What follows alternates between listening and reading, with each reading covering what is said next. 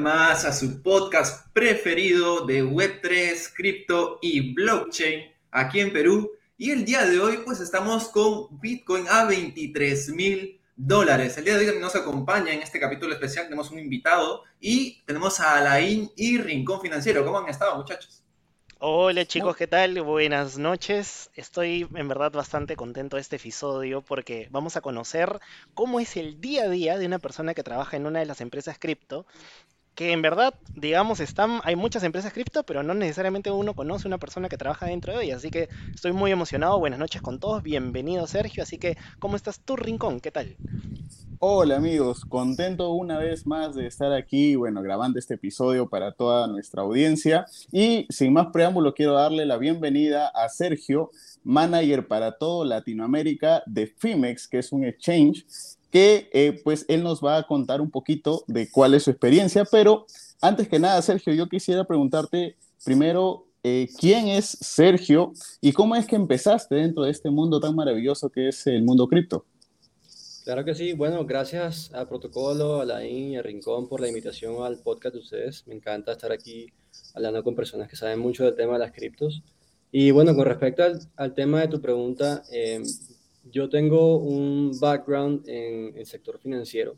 Yo estudié finanzas en Estados Unidos, en Boston, y llevo trabajando ya mi corta vida, pues tengo 28 años, pero llevo ya cuatro años trabajando en el sector financiero, tanto en Colombia como en Estados Unidos.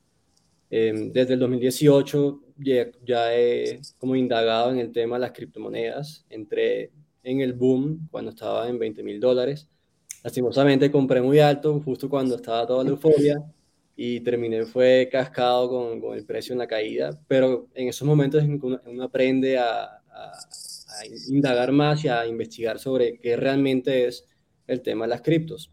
A mí realmente solamente me gusta eh, holdear Bitcoin. Eh, soy un poco averso a riesgo dentro de las personas que, que invierten en criptomonedas. Pues ya invertir en Bitcoin es un riesgo alto pero dentro del mundo de las criptomonedas, Bitcoin puede ser la, la más segura, por así decirlo, por la, el tiempo que lleva en el mercado.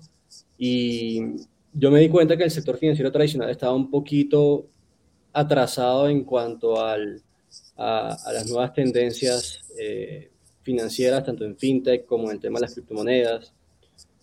Eh, me, gustaría, me gustaría en el trabajo anterior poder hacer cosas más relacionadas con, con, el tema de las criptomonedas, pero eran un poco conservadores. Obviamente trabajé en un, conglomerado bastante grande que ya lleva mucho tiempo en Colombia y, y es normal que sean conservadores eh, en ese sentido.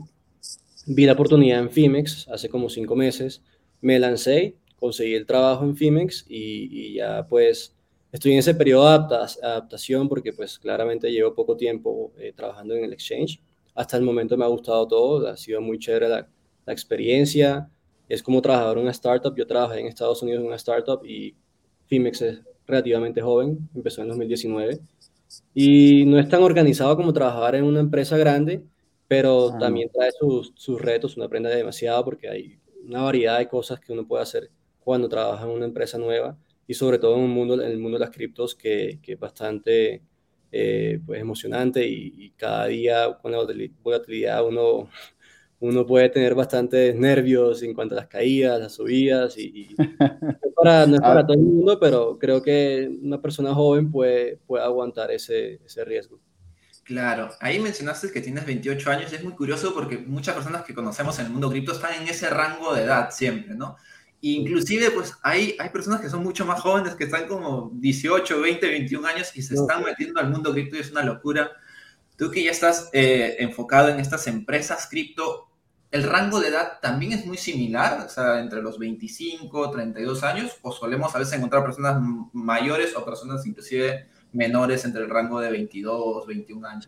Los fundadores son ya gente, pues por ejemplo en Fimex, son ya gente que lleva un buen tiempo eh, en el mercado financiero, más que todo, por ejemplo, Fimex fue fundado por ex ejecutivos de Morgan Stanley no digo que ya sean personas que están cerca de pensionarse, pero sí me llegan por ahí 10, 15 años. O sea, los fundadores, directivos, altos ejecutivos, sí tienen su buena experiencia en el mundo financiero y ya tienen un conocimiento de cómo crear empresas.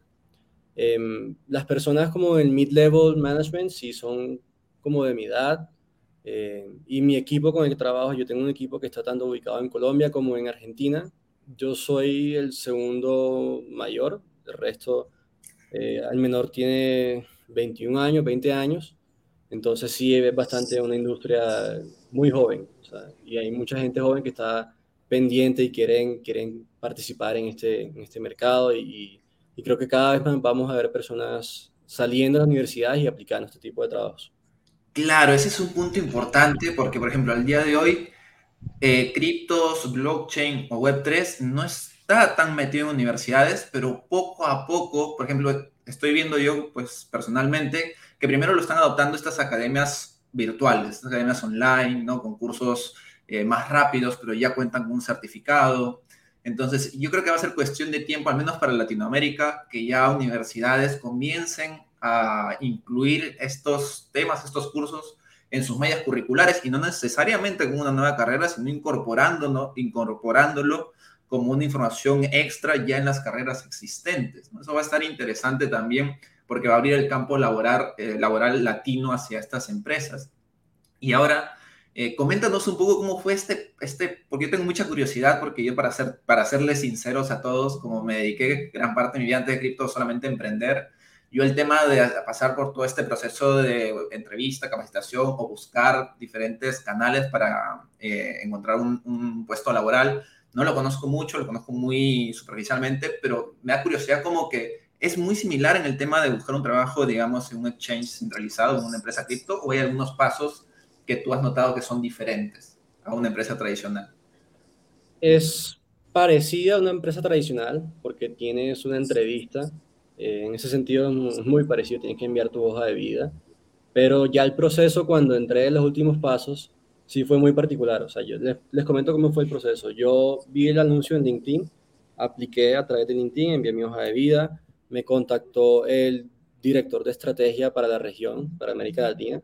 Eh, estaba interesado en mi perfil porque ya había trabajado en una startup, tenía experiencia internacional, estaba buscando personas que hablaran inglés, también alguien que tuviera experiencia con empresas chinas. Yo, yo viví un año en China, como en parte de mi intercambio con la universidad. Sé algo de mandarín, entonces ese perfil le gustó bastante porque trabajar, las empresas de exchanges, muchas son de China, entonces trabajar con otra cultura diferente tiene sus ventajas a alguien que haya trabajado en, esa, en ese país.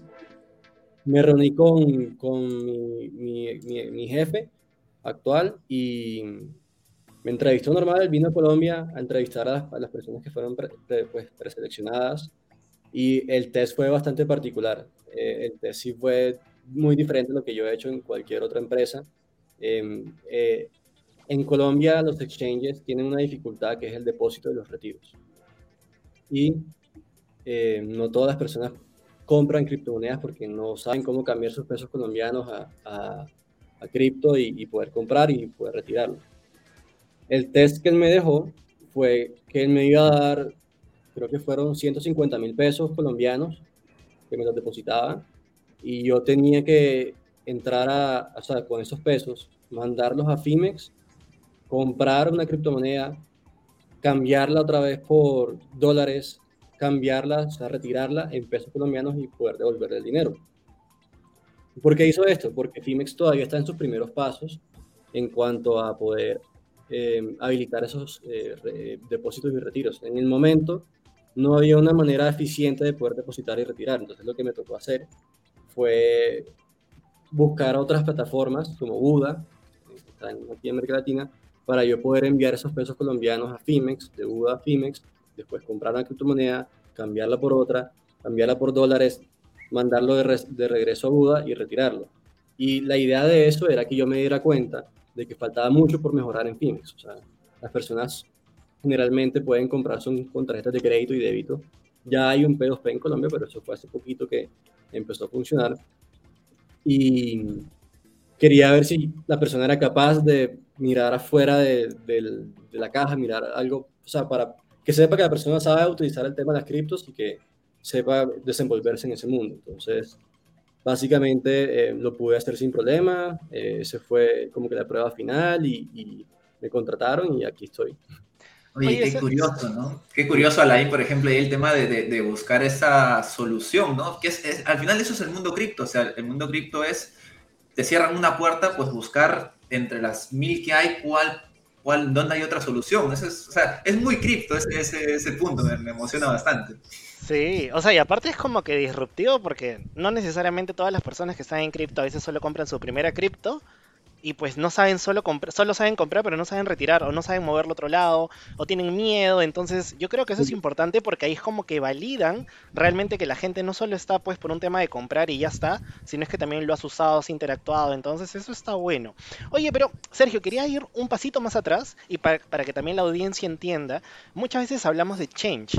Pero me gustaría saber desde tu perspectiva cómo lo definirías. ¿Qué es un exchange y cuál es el modelo de negocio de uno?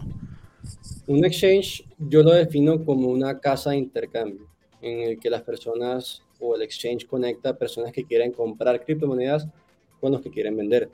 Y el exchange lo que hace es cobrar esa tarifa de intermediación entre las personas que quieren comprar y vender. Entonces, por ejemplo, tú quieres comprar una criptomoneda, hay una persona en alguna parte del mundo que quiere venderla, hay una contraparte.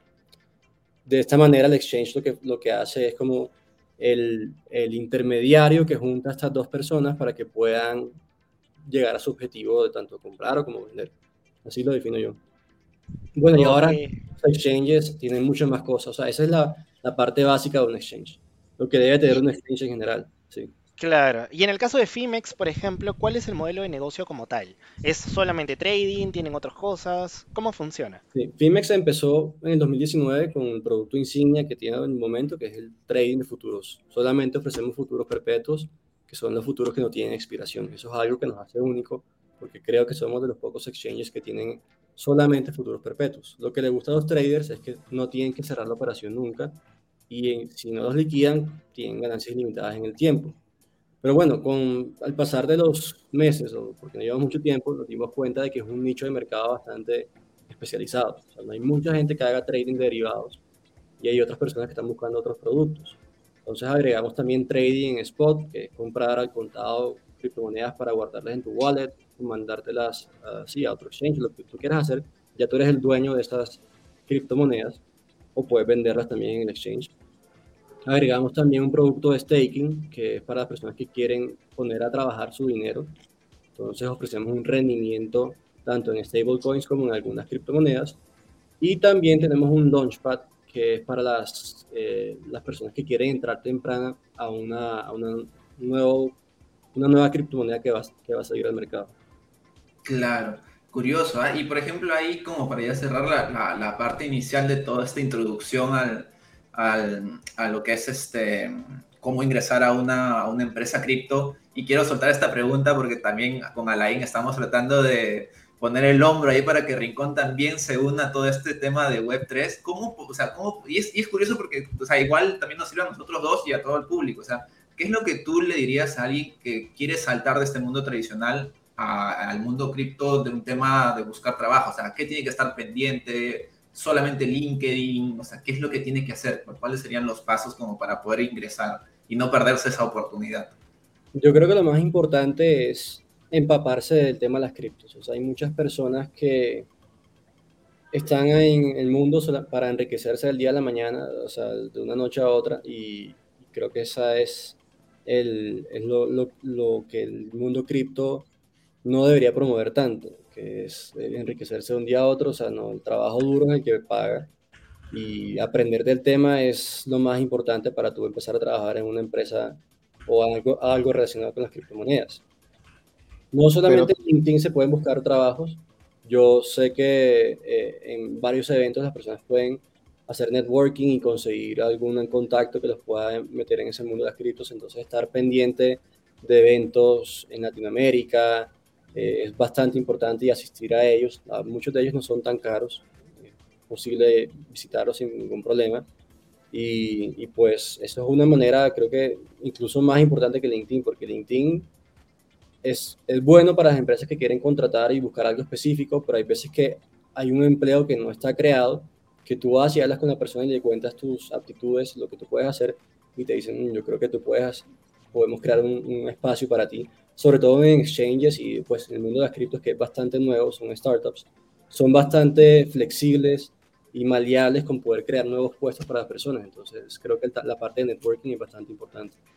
Claro, ahí, yo quiero rescatar de, Sergio algo que, creo que es vital. Eh, y lo que este protocolo se refería era que yo todavía trabajo en el, digamos, eh, tengo un trabajo pues con un horario establecido, eh, pero el mundo de Web3 básicamente, si bien es cierto, puede contratar pues este, a través de LinkedIn y, las plataformas tradicionales donde todo el mundo encuentra este, oportunidad de trabajo, pero sobre todo es importantísimo lo que has mencionado de el networking. Y es que conozco gente muy cercana en donde simplemente oye conversando resulta que está hablando pues con eh, algún ejecutivo de algún exchange o de algún proyecto o de alguna startup eh, y simplemente dice oye mira a mí me gustaría entrar en esto así yo necesito justo a alguien de tu perfil y listo eh, se saltó el tema de entrevistar, se saltó el tema de publicar puestos de trabajo. Y esto es súper importante y lo que quiero rescatar es que no siempre tenemos que esperar a que aparezca una oferta, sino también ir a buscarla. Hay veces, como bien lo decías, en que hay pues, puestos de trabajo que ni siquiera la gente sabe que los necesita, pero en una conversación se da y listo. Cuando menos te lo esperas, sueldo nuevo. Exacto, ahí. Y hablando de eso, también quiero mencionar que si les está gustando la información que están escuchando en este podcast, recuerden que todos los miércoles a las 6 de la tarde, de manera presencial, pueden seguir aprendiendo más cripto y hacer networking en el club del Bitcoin. Bien, ahí les dejamos las redes sociales, eh, sobre todo Instagram, lo pueden visualizar en YouTube. Y ahora sí, continuemos con este, con este capítulo de podcast que está muy interesante para todos los que quieren dar ese salto, ¿no? Que, que al final, pues, todo este tema de blockchain y Web3 va a ser ya no el futuro, sino es el del presente que, está trayendo el futuro cada vez con más fuerza, básicamente. Entonces, y viendo ese punto, también quería, tengo, esto, tengo muchas dudas y soy muy curioso, ¿cómo es trabajar dentro de una empresa cripto? O sea, ¿cómo es el día a día, el tema de las tareas o las metas, o cómo lo manejan? Mencionaste que era muy similar a una startup. Ahí, pues, si nos podrías explicar un poco ese punto. Claro que sí. Bueno, mi trabajo realmente es muy fácil de explicar. O sea, yo tengo la directiva principal es poder llevarle el exchange o la marca eh, a los usuarios de la, comunidad de América Latina. Entonces, poder aumentar la base de usuarios en la región es mi objetivo principal. ¿Y eso cómo lo hago? Contactando influencers o de equipos de fútbol incluso, em, eventos, eh, periódicos, em, Sí, eh, todo, lo que todo lo que pueda llevar el nombre de Fimex más allá eh, es básicamente un plus para mí. Entonces, mi día a día consiste en, contactar a este tipo de personas clave que puedan ayudar a Fimex a llegarle a su comunidad. Oye, Sergio, y, y esa, esta parte está buena, eh, pero me gustaría saber también qué tipo de dificultades has encontrado en el proceso y finalmente cuál ha sido el reto más desafiante que has encontrado, digamos, en toda esta región. O sea, ¿qué es lo que te ha dicho, oye, ¿sabes qué? ¿Está difícil o está facilito? Cuéntanos un poco de eso, por favor. Sí, la, parte de la marca es muy complicada y el tema de la desconfianza en los exchanges, yo creo que la desconfianza en los exchanges es lo más grande.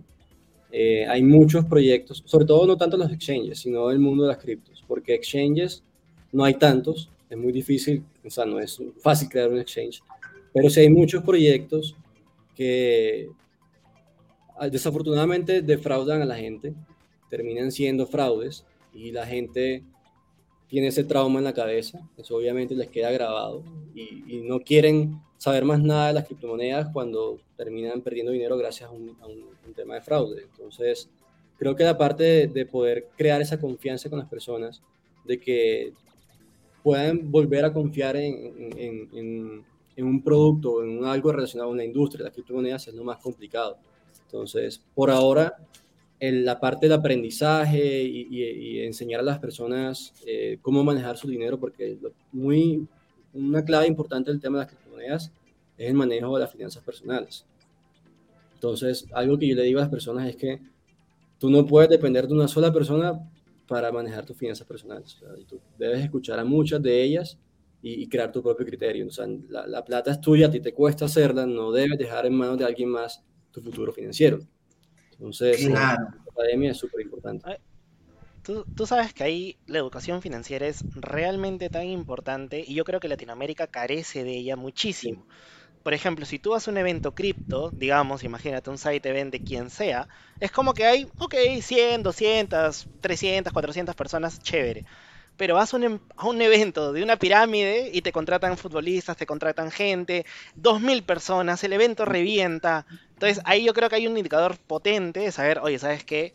No estamos tan bien o qué nos falta para poder llegar, digamos, a otros continentes, ¿no? O sea, Europa, etcétera, Asia, etcétera, ¿no? Oye, eso está bueno. No sé si hay protocolo justo, creo que lo corté, lo corté, lo corté. No, quería dar también un punto, punto de vista, porque la otra vez escuché esta frase, ¿no? Que, que es, va enfocada en la educación financiera y es básicamente, muchos agarran su portafolio como si fuera una bolsa de apuestas, ¿no? Dicen, bueno, aquí un poquito, aquí otro poquito, y eso, pues, eh, lastimosamente lleva a malas experiencias a los usuarios, pero por ellos mismos.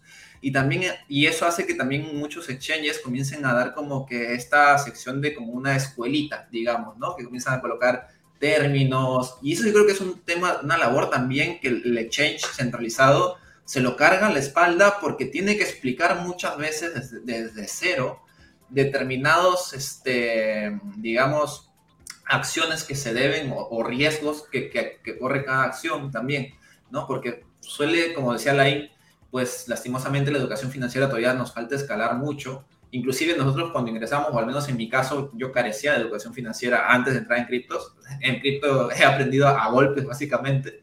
Ah, y... Unos dos mil dolaritos que se pierda. Pues. es el costo del aprendizaje.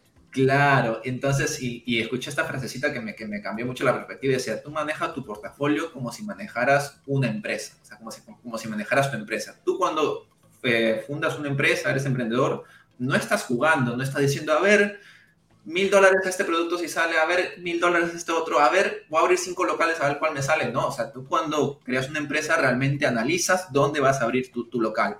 O sí. si es virtual, analizas tu segmentación, ¿no? Entonces, lo mismo en un portafolio, o sea, antes de colocar tu dinero en un lugar, pues, siempre hay que analizar, comparar cosas, y yo creo que eso es algo que las personas deben tener eh, muy en cuenta, ¿no? No sé qué, qué es lo que sí. Más, más bien, yo allí, mira, tú acabas de mencionar el protocolo, hay que analizar dónde es que yo puedo abrir una tienda nueva. Entonces, le paso la pregunta a Sergio, ¿por qué Latinoamérica, por qué Perú? ¿Por qué Fimex eh, ve uh, con buenos ojos? La respuesta puede ser un poco pesimista y es que o sea, en Latinoamérica, pues yo en Colombia me he dado cuenta que cada vez más estamos dirigiéndonos hacia gobiernos populistas que terminan no, no tomando las decisiones correctas. Es un tema un poquito complicado de hablar porque también se mete en la política, pero si te pones a ver en Latinoamérica, Colombia creo que era el, único, el último país con un gobierno populista. O sea, acabamos de elegir un, un gobierno populista. Era lo único que faltaba. Entonces, desafortunadamente la región se ha ido hacia gobiernos populistas que históricamente no ha beneficiado eh, a la economía ni tampoco a la moneda como tal, o sea, la, la fortaleza de la moneda. Hemos visto cómo la moneda de, de nuestros países se ha visto devaluada impresionantemente. Argentina siendo la más eh, relevante en estos últimos días. Y Colombia también se ha devaluado bastante en estos últimos días. Entonces las personas están buscando guardar su riqueza en activos alternativos que, que les permita escapar de las malas decisiones de los gobiernos. Yo me he dado cuenta de eso y, y muchas personas me han preguntado que, ay, yo, yo quiero, por, por ejemplo, empezar a comprar stablecoins para guardarme, o sea, para resguardarme la devolución. Fimex se ha dado cuenta de eso y los exchanges en general, criptomonedas se han dado cuenta de que en Latinoamérica es la región en donde posiblemente más necesidad, o sea, necesitamos ese, ese, esos productos que permitan salirse del status quo y poder resguardarse contra las decisiones que está ocurriendo en la región. Entonces, mucha gente, el interés que ha crecido de, las criptomonedas en la región ha sido impresionante. Eso es, más que en Estados Unidos, más que en otros países desarrollados, porque no ven la necesidad de comprar una criptomoneda que tenga un, un por ejemplo, Bitcoin, que tiene un límite de, de, cuántas de cuántas monedas pueden haber, porque su moneda no se devalúa, tiene un dólar fuerte. Pero en Venezuela, en Argentina, en otros países también hemos visto que, que es necesario poder tener una alternativa para, para poder recordarse de esa devaluación. Y de la Claro, claro. al final, pues las criptos son eso, ¿no? Lo que es un, un, salvavidas y se ha estado demostrando lastimosamente también, bueno, estos últimos años, ¿no? Comenzó en Latinoamérica por Venezuela, ahora Argentina, ¿no? Y lastimosamente, como decía Sergio, muchos países están tomando esta tendencia populista, ¿no? Ya lo vemos en Perú, lo vemos en Chile, vemos en Colombia recientemente también. Entonces, este, bueno, por todo lo malo, felizmente tenemos siempre una luz de esperanza, que en este caso, pues es el espacio cripto. Sí.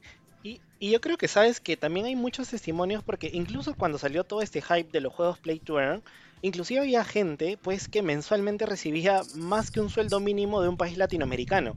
Entonces, gente que puso, pudo aprovechar ese hype o ese periodo, pues pudo tener también buenos ingresos para esto. O incluso lo que mencionaste, Venezuela, Argentina, que pueden trabajar de repente en una DAO y recibir 100 dólares, 200 dólares, 300 dólares, pero el tipo de cambio actual, pues es un es súper bueno para ellos que un sueldo regular que cada mes empieza pues a devaluarse muchísimo, ¿no? La otra vez estaba viendo ahí un estudio de Platzi que decía que solamente el 9% aproximado, porque esto es más menos, eh, de criptomonedas a nivel mundial están como que en Latinoamérica. Y también es por ello como que el potencial de decir, oye, ¿sabes qué? Acá hay mucho potencial porque la gente quiere esta vaina no solamente para especular, sino también como una salida a este tipo pues de, de cosas. Y ahí es donde, antes que disculpen a alguien que me corte, quiero hacer una pregunta que sí me llama curiosidad, ¿sabes? Imagínate que ya, Fimex, somos una plataforma, bla, bla, bla, bla, llega la gente, empieza a interactuar, jueguen futuros, en spot, en todos los servicios que ustedes llegan. Sabemos que hay una parte que pierde y otra parte que gana. ¿Cómo es que ustedes buscan retener a la persona con una oferta tan grande de, de exchange? ¿Cómo dice, ok, ya llegaste aquí, ¿cómo hacemos que te quedes? La idea de Fimex es poder ofrecer la mayor cantidad de productos posible a las personas, o sea, que sea como el pit stop de, del mundo de las criptos para Latinoamérica. Entonces, que puedan encontrar no solamente hacer trading de futuros, o sea, el mundo de las criptos tiene gustos para cualquier persona. Hay personas que les gusta hacer trading de derivados, otras que solamente quieren comprar y holdear, otras que quieren eh, tener rendimientos en sus criptomonedas, otras que quieren invertir en los proyectos nuevos. Fimex ofrece todo eso y la idea es que, que sea un exchange completo en comparación a otros exchanges regionales que son buenos en lo que ofrecen, pero que son limitados en la cantidad de productos que tienen. Entonces, la idea de Fimex es ofrecer un portafolio amplio de productos. Esa es la idea de, nuestro exchange. Claro, y ahí, por ejemplo, ya enfocándote más en, tu labor, porque el, tema este de, no sé, me, quiero poner como que en los zapatos de Sergio y a ver cómo es el, día a día. Y tú me dices que también pues, estás enfocado en esto de, de llevar la marca de Fimex a todo lo que es LATAM, ¿no? Pero también pues tenemos en el caso de LATAM que recién la adopción está comenzando de a pocos y pues por personas como tú en este caso, ¿no? Que básicamente están con un rompehielos ahí tratando de hacer este, que la gente pues tenga este conocimiento. ¿Cuál es la respuesta más crazy que has tenido de alguien al quien tú le has comentado, oye, vengo de Fimex o vengo de un exchange o estos criptos? ¿Ha habido respuestas que no te esperabas? Tanto para bien como para mal, digamos. Pueden, pueden ser a veces groseros, eso es lo máximo que puede ocurrir, como que no me metas en tu pirámide, ese tipo de cosas. Y yo no les comento más nada, o sea, lo dejo, lo dejo ahí y no pasa nada. O sea, no, yo entiendo de dónde vienen. Pero respuestas crazy que yo les pregunte, o sea, quiera contactar a un influencer y me termino ofreciendo un producto él a mí de cómo hacerme rico a las 11 de la mañana. yo... en tres días, en tres días. Con tres sencillas aplicaciones. sí, sí. Hay, hay, el famoso mensaje, ¿no? Hola Sergio, eh, ¿ha invertido usted en negocios de criptoactivos? O, no, no, recuerdo cómo, cómo, se llama, pero... ¿O quieres ser tu propio jefe? Ese tipo de cosas. Quieres ser tu propio jefe, es una locura. Oye Sergio, eh, hace rato estábamos conversando de, que las criptos vendrían, le vendrían bien a Latinoamérica porque se ofrece como una suerte de opción a mantener el valor de nuestro dinero eh, con, la, con la inflación o la devaluación de nuestras monedas. Pues al final, si tenemos soles, porque estamos en Perú, tenemos soles, eh, los podemos cambiar a dólares, pero igual están en nuestras cuentas y esas cuentas podrían ser embargables. Entonces la cripto es una opción a esto. Eh, sabemos que Fimex tiene muchos, muchos productos. Uno de ellos es el tema de las monedas estables. Creo que mencionaste de stablecoin o, o de, perdón, de staking. De staking, sí. Em, no sé si nos puedes comentar un poquito esa parte y también cómo va el tema de los Launchpad. No te escuché bien. Eh, ¿Launchpad me preguntaste? Sí, del el Launchpad también. Ok. Sí, el tema de staking es que la persona deposita, puede comprar tanto en el spot o traerlo de su propio wallet. Eh, ciertas criptomonedas, tenemos creo que 10 hasta el día de hoy. Algunas stablecoins, eh, otras criptomonedas como Bitcoin, Ethereum, las más reconocidas. Y pueden ponerlas a rentar un porcentaje anual. Eh, lo pueden fijar tanto a 14 días para obtener un rendimiento mayor, o sea que no pueden retirar esas criptomonedas en 14 días y se renueva automáticamente si lo desean, o lo pueden dejar en flexible y le, pagan un interés menor. Básicamente así funciona el tema de, las, del staking. Lo que hace Fimex es poner a rentar esas criptomonedas con nuestros traders profesionales en, en Singapur. Por eso, a medida que el mercado se va cayendo o subiendo, nosotros ajustamos esas tasas dependiendo del, de la política de riesgo de la empresa, que sí es algo que es, algo ya parte de los traders. Em, pero sí, lo, lo, que pueden hacer es, depositarlas en Fimex y dejarlas rentando. Y la ventaja que tiene Fimex sobre otros exchanges en, cuanto al staking es que el, el, el monto de, de, las criptomonedas que pueden depositar es bastante alto. Por ejemplo, sé que hay unos exchanges que ofrecen más, por ejemplo, 10% en, en rendimientos anuales pero son, son montos pequeños, como de 0 a 1000 dólares y así. Fimex ofrece 8,8% independientemente del monto hasta 1.500.000 dólares. Entonces, es bastante amplio. Eh, claro. ¿En stablecoin? En stablecoin, sí. Oh, interesante. Sí. Eso, eso está bueno. Y ahora, bueno, nuevamente, ya hemos llegado al medio tiempo y si están disfrutando de toda esta información, en pantalla están viendo el código QR para que atrapen su POAP, que es su prueba de participación de que están aprendiendo en cada capítulo un tema diferente. Y hablando de eso y hablando de diferencias, nuevamente te llevo, Sergio, al tema de, de tu práctica este, uno a uno ahí en el, en el exchange y en estas empresas cripto hay cosas que, digamos, en este cambio, en este salto que diste, eh, hay cosas que tú has aprendido, digamos, en este nuevo lugar en Femex que tú crees o sientes que no hayas podido aprender, digamos, en el mundo financiero? O cosas nuevas, digamos, que te haya enseñado este, esta nueva experiencia. Sí, por, por ejemplo, manejar, manejar mi tiempo. O sea, el exchange es bastante amplio en cuanto a los horarios. Yo puedo trabajar en básicamente en cualquier país, siempre y cuando responda por mi trabajo. Entonces, eso es algo que a mí me gusta bastante, que no tenía el sector financiero tradicional. Yo, pues, mi hermana vive en Francia y solamente podía ir a verla una vez al año en vacaciones. Ahora pude verla hace dos semanas, estuve con ella y trabajaba a la vez en Francia sin ningún problema. Entonces, la parte de manejar el tiempo es súper importante, salirse como del espacio de la oficina, eh, estar todo el día sentado en el escritorio, eso no es lo que buscan en Fimex o no es lo que se hace en Fimex más que todo buscan que las personas salgan, que vayan a eventos. Eh, yo fui a un evento en Miami, el CryptoCon, eh, eso fue como en abril, y, me gustó bastante. O sea, yo nunca había hablado en frente de una tarima varias personas. Eh, perder ese miedo a hablar en frente del público fue bastante importante para mí, sobre todo que yo venía a una empresa que no estaba en un, puesto de manager, entonces no pedían que, que, que yo fuera un orador en ese sentido fui a ese evento, hablé en frente de varias personas, cientos de personas en frente de una tarima primera vez y me fue súper bien. Entonces, creo que eso, eso es algo súper importante, tener esos skills eh, de, de, poder hablar en frente del público. Eh, también en cuanto al exchange, hay que ser bastante flexible porque hay muchas cosas que de pronto no estén en, el, en la descripción del trabajo lo que uno hace y te lo pueden pedir. Por ejemplo, yo cuando entré no tenía no me dijeron nunca que tenía que mejorar la aplicación de Fimex.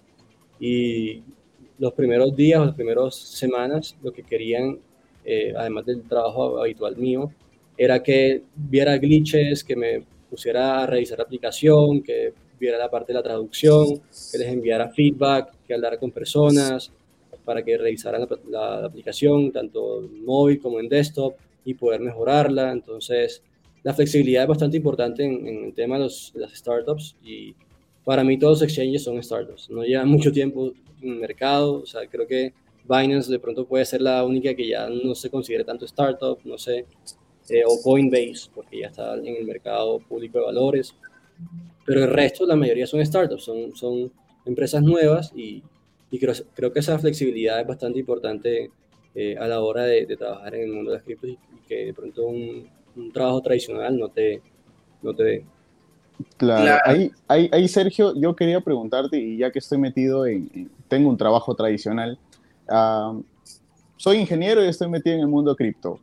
¿Qué eh, carreras, de tu, bueno, desde tu punto de vista, consideras que están más cercanas o por lo menos qué perfil de persona necesitamos o de skills necesitamos como para que alguien diga, ok, me, voy, me gusta el mundo cripto, pero no sé, necesita especializarse en algo o, hay de todo. ¿Tú, tú qué, piensas? La, la, demanda más grande en el mundo de las criptomonedas es para los desarrolladores.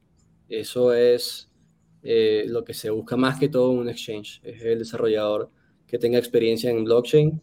Eh, entonces, las personas que quieran entrar a este mundo no tienen que buscar una carrera que sea computer science o ingeniería de sistemas o nada por el estilo, pueden aprenderlo en Platzi, en Udemy, en, económicamente, o sea, no tienen que gastarse un montón de dinero para poder ser desarrolladores, pueden empezar siendo desarrollador junior sin tener ninguna experiencia, tan solamente con, con, la parte de la academia online y, pueden conseguir el trabajo sin ningún problema y así pueden ir escalando.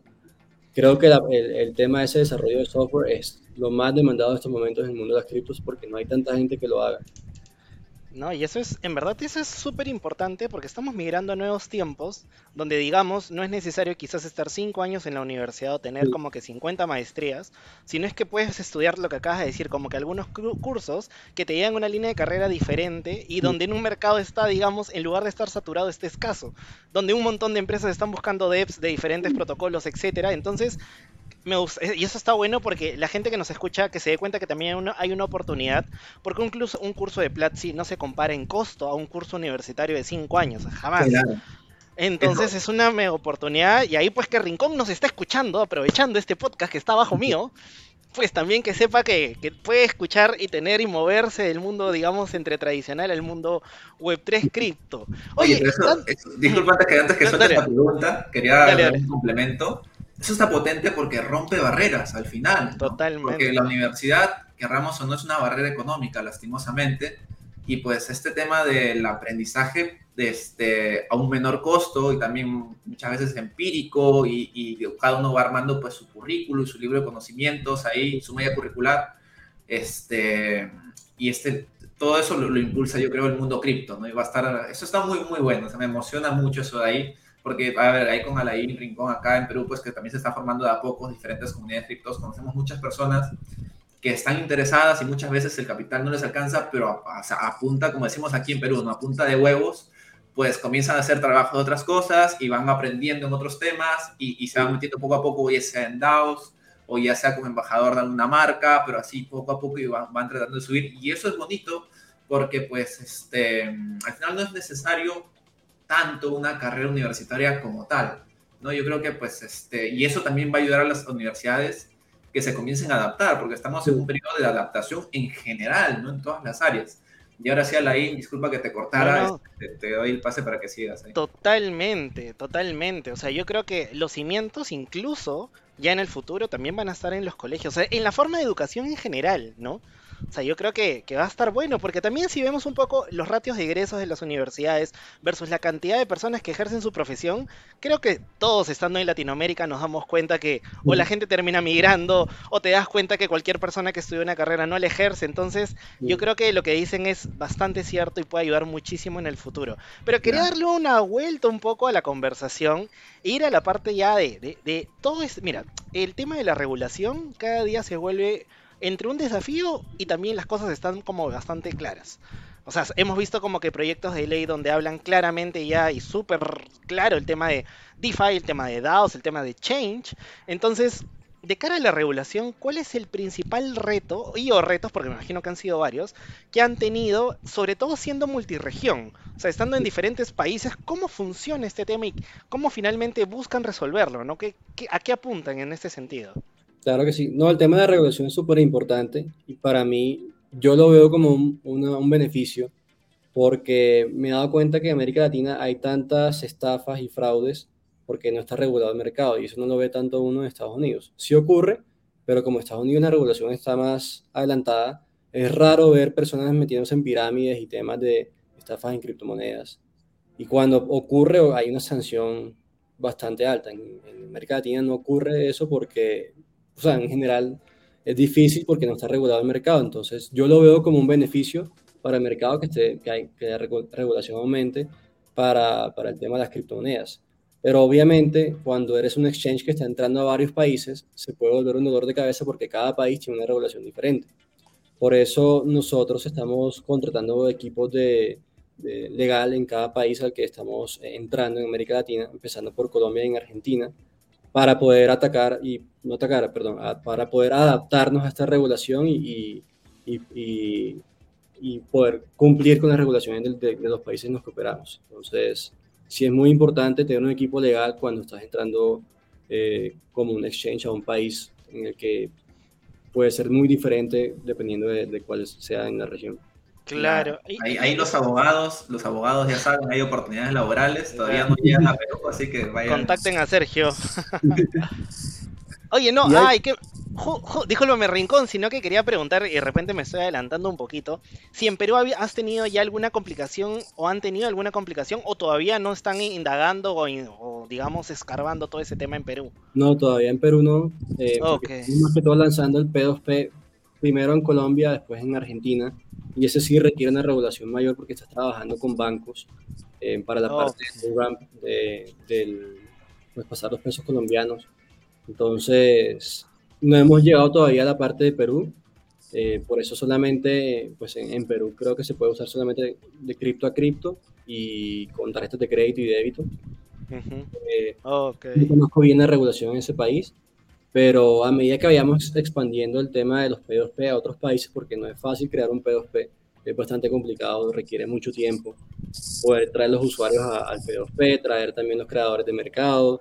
Entonces, claro largo. Y, el peligro, ¿no? Me imagino que también todo el tema de quién está detrás de una cuenta, pues, y todo el dinero de dónde sale, dónde se mueve y todo eso. Que... Hay que hacer también en la parte del Know Your Customer, eso es súper importante. Entonces, sí. discúlpame, Rincón, ahora sí. Dale, dale. te, vi con ganas. no, de hecho yo, yo le iba a preguntar algo que, que, ya, ya lo ha respondido, que era cómo era, o sea, existe ya, ya, nos dijiste ahorita que pues de momento no existe P2P en el Perú, pero existe una hoja de ruta, ¿cómo podríamos, no sé si de acá a unos meses, llegar hasta Fimex y aprovechar toda su, su, gama de productos? Suéltate el, alfa, suéltate el alfa. Eh, por el momento es bastante complicado porque es un proceso muy largo que era un P2P. Eso sí, lamentablemente toca ir de a poco. Y pues como no tenemos recursos ilimitados en Fimex, toca ir de país en país creando el P2P. Eh, Perú es una prioridad, pero eh, tenemos que esperar a que ver cómo funciona en Colombia. Colombia ahora mismo es como el, el prototipo de, del P2P para la región. Y dependiendo de los errores y aciertos que tengamos en el país, vamos expandiéndonos al resto de los países en cuanto al P2P. Claro, ahorita. En Perú se puede comprar contratos de crédito y débito y de cripto a cripto. Genial. Y, ahorita, por ejemplo, en Latinoamérica están en Colombia y Argentina con el P2P, únicamente Colombia. Colombia en el momento y Argentina próximamente. En Brasil también, Brasil también están lanzando, o creo que van a lanzar pronto el P2P, pero como no es parte de, como yo no soy, hago parte del equipo de Brasil, no sé muy bien, es por idiomas, entonces... Claro, Brasil siempre en general, ¿no? Es como otro, otro sector sí, para otro sector. son empresas cripto. Sí, correcto. Claro. Y, a ver, y verdad, desde ese punto de vista también, por ejemplo, en, trabajar en estas empresas cripto, ¿cómo, es? ¿Tienes también, con, o sea, te relacionas con estas otras, otros, estas otras áreas de mercado, digamos? Porque tú eres LATAM, pero también ves, o sea, o tienes contacto con, el de Europa o Norteamérica o Sí, tenemos cierto contacto. Lo, lo, el problema es más que todo la diferencia horaria entre los países. Entonces, tenemos reuniones semanales con el resto de los países porque nos cuentan qué, qué podemos mejorar, o sea, qué les ha funcionado a ellos que podríamos nosotros adaptar en nuestra región también, conocer qué estrategias tienen, cómo les está yendo a ellos en su estrategia de expandirse a esas regiones.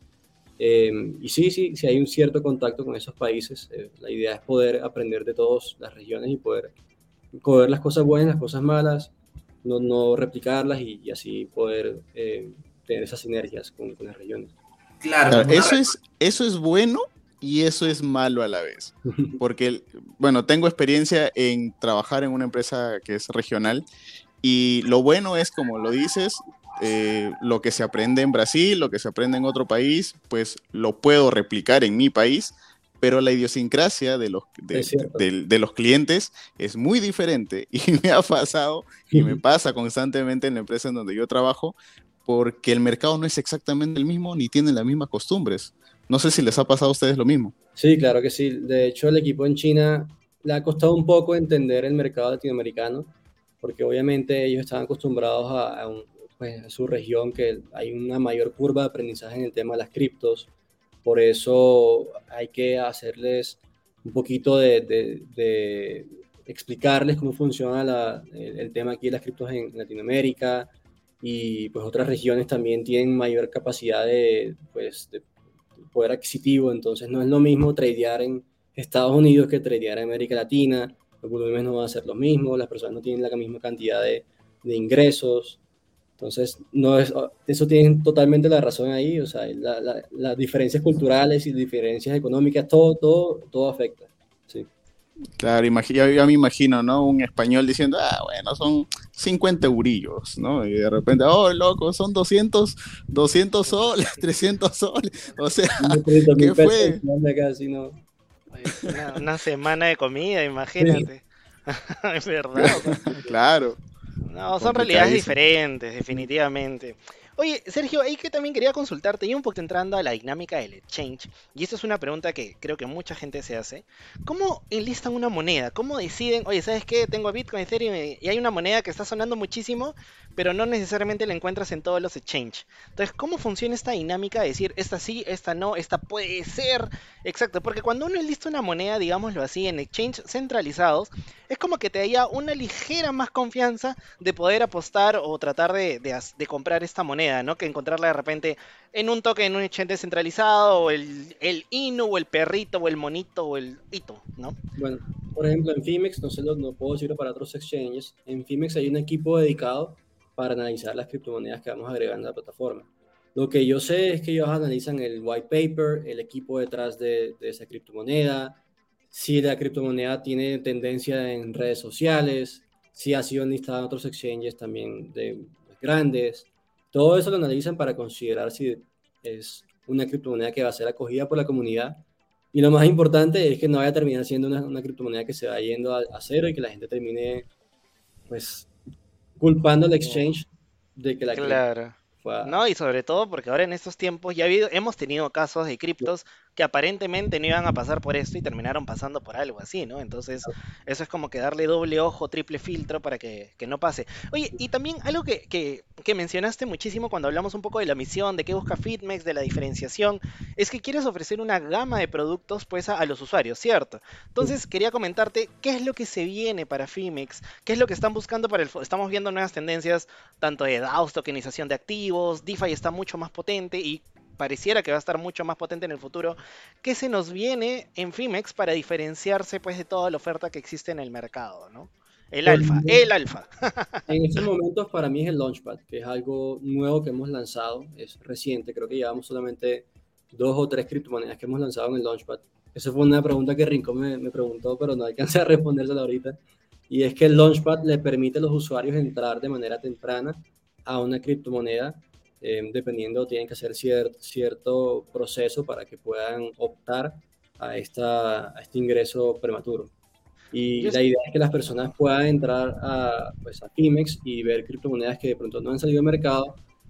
En Fimex lo que hacemos es que ponemos información detallada del, de la criptomoneda, el equipo detrás de esta, para que puedan leer un poco más de ella y, poder decidir si es algo que, pueden estar interesados en, pues, en, invertir. Y la idea es esa, que otros exchanges no, de pronto, los grandes sí lo pueden tener, pero los regionales de pronto no tanto, y queremos diferenciarnos en eso, en que puedan tener acceso temprano a criptomonedas que después puedan subir en, en, su, en su precio. Ok. Oye, y ahí también te... Uy, se me silenció el micrófono, disculpa, también te quería preguntar eh, sobre este tema finalmente de... En los, launch, en los Launchpad estuve leyendo sobre ustedes, se puede participar también con monedas estables, ¿cierto? A diferencia de otros Launchpad. Y eso está bueno, porque no es que tenga un token, digamos, el token propio de Fimex. Y ahí corrígeme si me equivoco, sino es que se puede participar también con otros, ¿no? Fimex lo que ha querido hacer es evitar tener un token propio porque puede tener cierto conflicto de interés y, pues puede convertirse en un problema grande. Entonces, no, por el momento, en el futuro cercano no vamos a lanzar un token propio de Fimex.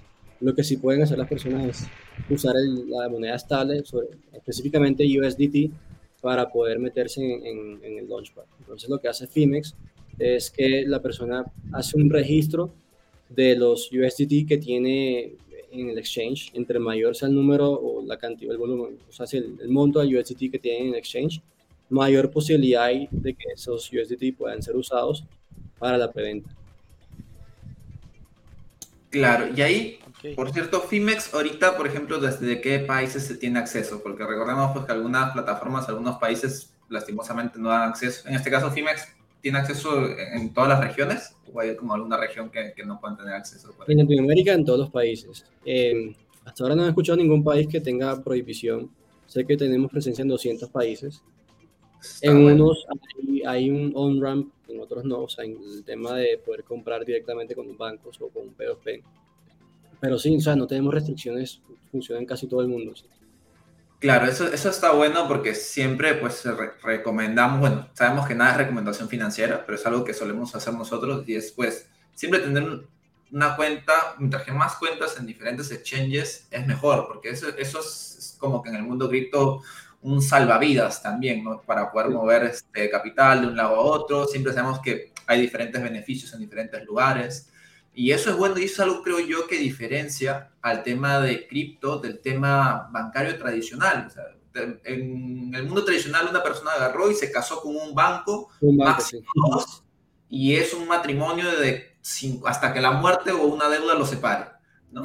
Entonces, y en cripto es diferente, o sea, en cripto es diferente, yo tengo cuenta en cinco exchanges y, y sigo buscando para ver en cuántos más puedo tener este, porque cada uno, como bien ya hemos visto en, esta, en este capítulo, brinda diferentes servicios y diferentes beneficios también. Mm.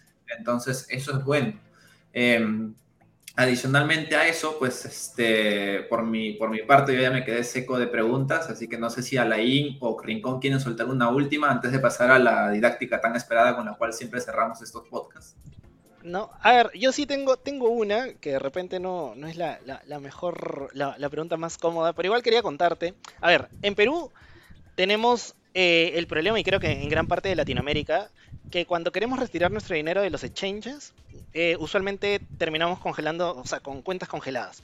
Lo queremos usar, retirar de un banco directamente del exchange al banco, y nos congelan la cuenta o simplemente rebota la transacción por Swift o lo que sea. Entonces se abre este mercado de P2P. Sin embargo, también hay gente tradicional que todavía le gusta usar el tema bancario y es como que de banco exchange, de exchange, de exchange a banco, tipo Buda, lo que comentamos hace un rato, pero de manera directa, más no por transacción. En ese caso, ¿ha trabajado algo o piensa de repente en el futuro también tener algún tipo de, de, de función relacionada a esto, Fimex?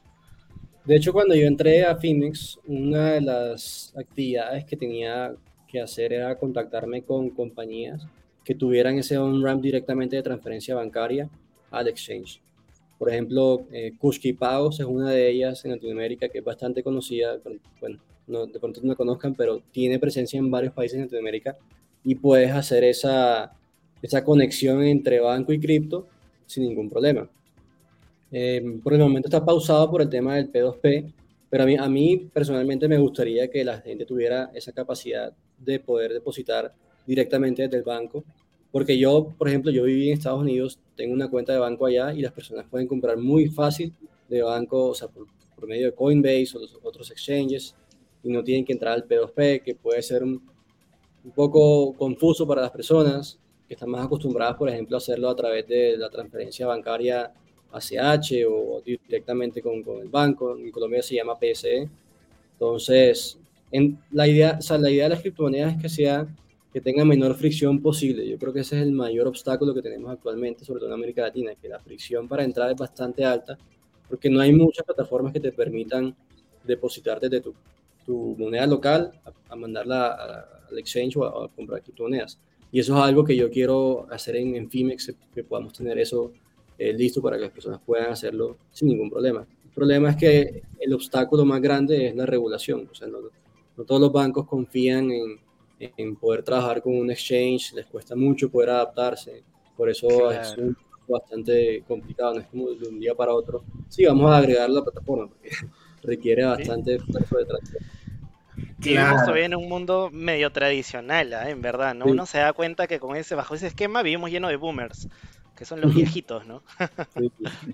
claro, y ahí, por ejemplo, este, tú cuando ya comenzas a contactar con estas entidades financieras, yo supongo que debe ser un reto también, ¿no? O sea, digamos, tú vienes del sector financiero, a lo mejor conocías, algún, tenías algunos contactos por ahí, pero supongo que Fimex también te habrá abierto las puertas como representante de, marca para, para, hacer un networking a mayor escala por ahí, o, cómo lo sientes. Sí, claro, tener el título de, de Fimex como manager me permite llegar a esas personas, pero, o sea, honestamente es un poco complicado. Eh, el tema de los bancos eh, en, en, América Latina es muy, muy cerrado. Todavía le falta un poquito adaptarse al tema de las criptomonedas. Y ese es el obstáculo mayor para poder tener esa, esa relación con los bancos. Ahora en Colombia hay un piloto con varios exchanges, eh, un sandbox en el que las personas, pues la idea es que la superintendencia financiera pueda ver qué tal se comportan esos bancos con los exchanges para el tema de los depósitos y retiros. Y pues mi, mi, mi, sueño en Fimex es que podamos tener también ese sandbox con alguna entidad financiera y ojalá podamos hacerlo en estos próximos meses. buena falta, buena falta hace aquí en, Perú. Adelante, amigo claro, protocolo. quería complementar un poquito el, del sector financiero. También, por ejemplo, una experiencia de esa se la llevó a Lain en Panamá, cuando te tocó, este, te contactaron de este banco, no recuerdo el nombre, pero tú, tú llegaste y también que, o sea, ellos creían que habían cubierto todas las, digamos, todos los errores y, llegaste básicamente y comenzaste a decir, oye, mira, pero por aquí hay un fallo, aquí hay otro, claro. aquí hay otro más. lo, que pasa es que yo creo que los bancos sí se están esforzando por entender esta tecnología, no todos claramente, pero igual el proceso es paulatino porque hay mentes, digamos, que necesitan un poco abrirse al mundo porque están tan concentradas en lo anterior, porque es, o sea, digamos que no solo el banco y el presidente, sino que esto está recontraconectado con muchas cosas, gobiernos, instituciones, regulaciones, todo. Entonces, si una cabeza se mueve, pues obliga un poco a que se mueva todo ese status quo en el que vivimos. Acá en este banco, el Tower Bank, de hecho sí fue una, una gran iniciativa que tuvo aquí Panamá.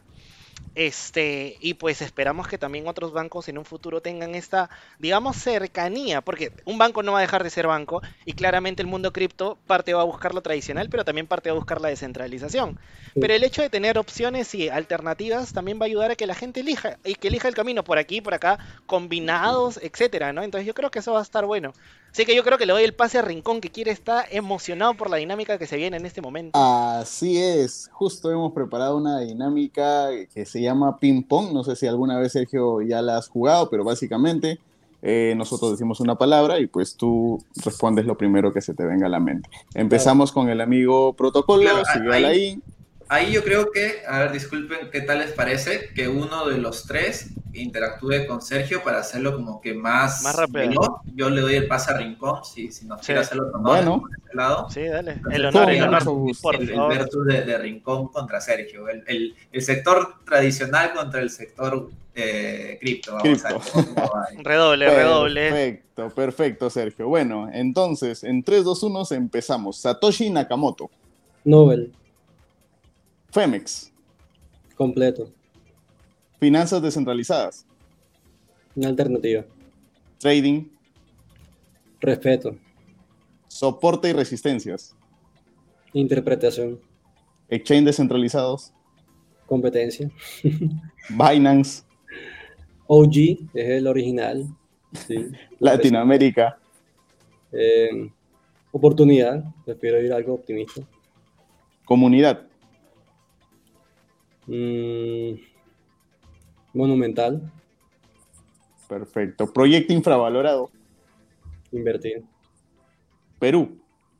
Oportunidad también. Web 3. Piloto. Wow, está- muy buena, está muy buena esta Excelente. interacción. Yo creo que ha funcionado este uno versus uno para hacerlo así más interactivo. Un placer, Sergio, haberte tenido por acá. La verdad eres este, el segundo invitado corporativo, si no recuerdo mal, en este podcast y eso me, me emociona mucho, la verdad. Espero que hayas disfrutado compartir este, este momento. Claro que sí. Y, Gracias ustedes por la invitación, Alain, Protocolo, Rincón. Ojalá pueda volver pronto a estar con ustedes en este espacio y me encantó hacer parte de, de- de este, de este podcast. Ay, hermano, yo Ay. dije que atrás había un fantasma man, que se estaba. No, es, es- son No, no, no. dinosaurios. No, sino que también quería que nos cuentes dónde te podemos encontrar, dónde te podemos contactar, a, tra- a través de qué redes para que nuestros oyentes también, si tienen alguna duda en especial sobre el tema de Fimex o quizás una empresa, un sponsor pueda también contactarte a través de tus redes. Eh, me pueden enviar un correo a sergio.fimex.com o en Instagram me pueden encontrar arroba sergio-cn1. Ahí me pueden también enviar cualquier pregunta. Yo en Instagram soy bastante activo.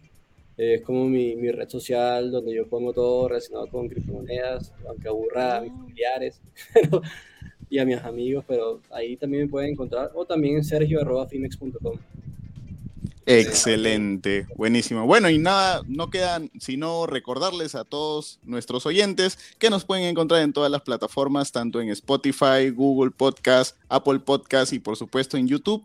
Eh, y estén pendientes pues de todas las noticias que tenemos. Nuevamente, Sergio, muchas gracias por compartir parte de tu tiempo con nosotros y espero pues que nos volvemos a encontrar en una siguiente oportunidad. No se olviden de darle like, no se olviden de suscribirse, activen la campanita si están en Spotify, por favor califíquennos, de preferencia con 5 estrellas, pero no es obligación. Así que nada, pues muchachos, Sergio, te agradezco muchísimo el espacio, agradezco a Protocolo y a Rincón siempre por el tiempo y nada, nos vemos en una siguiente sesión.